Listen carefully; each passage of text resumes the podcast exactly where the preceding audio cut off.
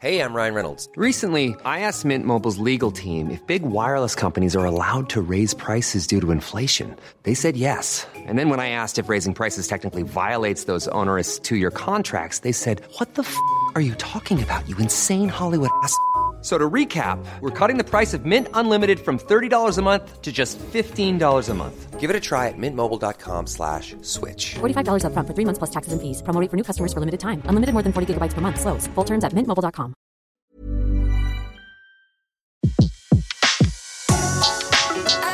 Le meilleur de séances radio est maintenant sur We Love Cinéma. Revivez la carrière des plus grandes légendes du cinéma sur Séance Radio, la radio de tous les cinémas par BNP Paribas. The West End of London. Omar Sharif, ce jour-là, fait découvrir les endroits qu'il aime à Londres. Il se trouve dans le quartier des théâtres.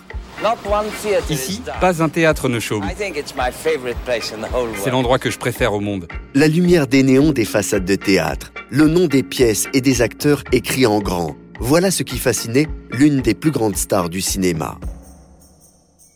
Né Michel Chaloub le 10 avril 1932 à Alexandrie en Égypte, son premier talent va être d'assimiler huit langues, dont le français. C'est au Victoria College d'Alexandrie qu'il découvre le théâtre. Il monte sur les planches dès 11 ans.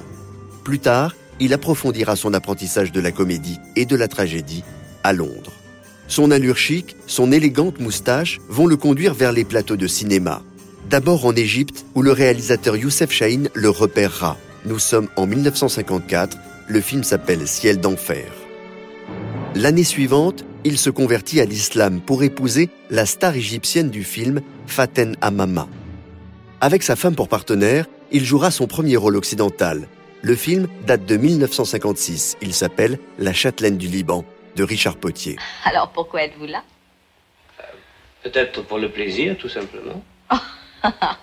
Je n'en crois rien. Vous vous jugez mal.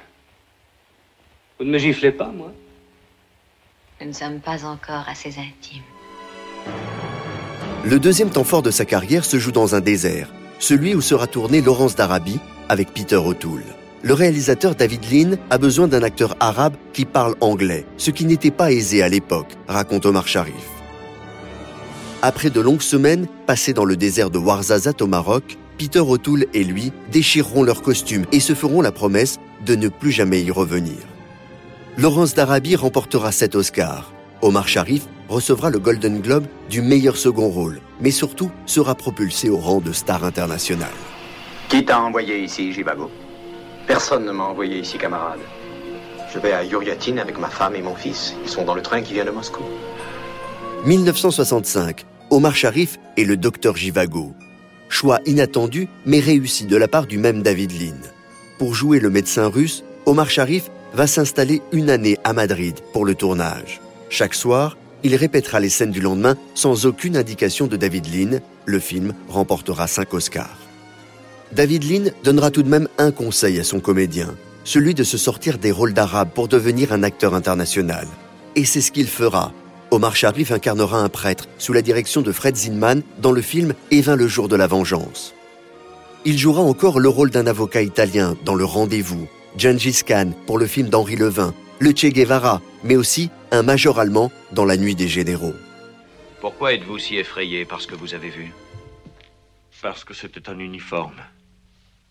Comme le vôtre. Comme le mien? Est-ce que vous savez que dans notre armée, seuls les généraux portent une bande rouge? Oui, monsieur.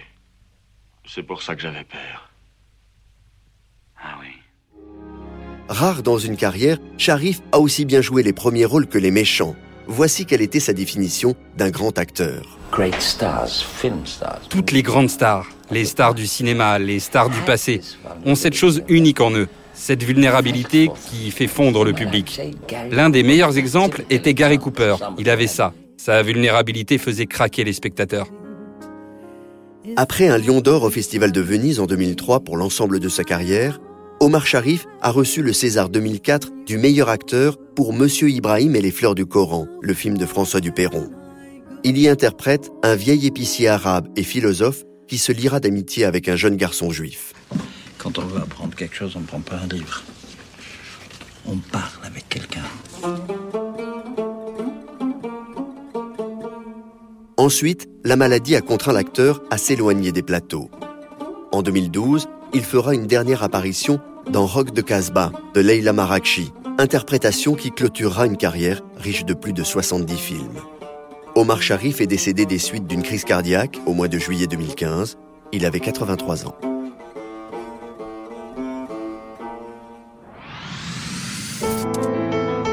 C'était Légende sur Séance Radio, la radio de tous les cinémas par BNP Paribas.